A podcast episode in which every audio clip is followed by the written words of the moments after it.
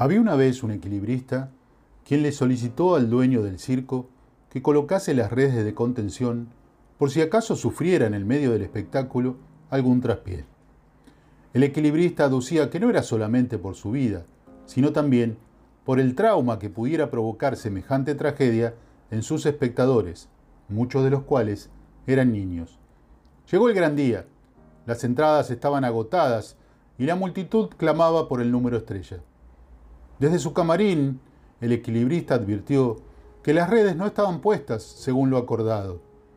Con su traje brillante, fue al encuentro del dueño del circo y le dijo, Escúcheme, no están instaladas las redes.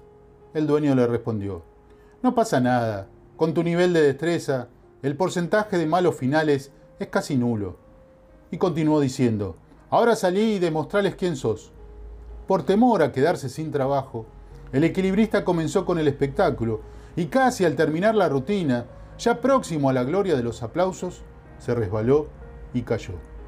Hoy, el gobierno de la ciudad nos está invitando a trabajar sin redes, sin vacunas y sin camas. Nuestra vida vale mucho más que los aplausos de un jefe de turno que solo le importa atender su negocio o bien acrecentar sus expectativas electorales. Un simple maestro.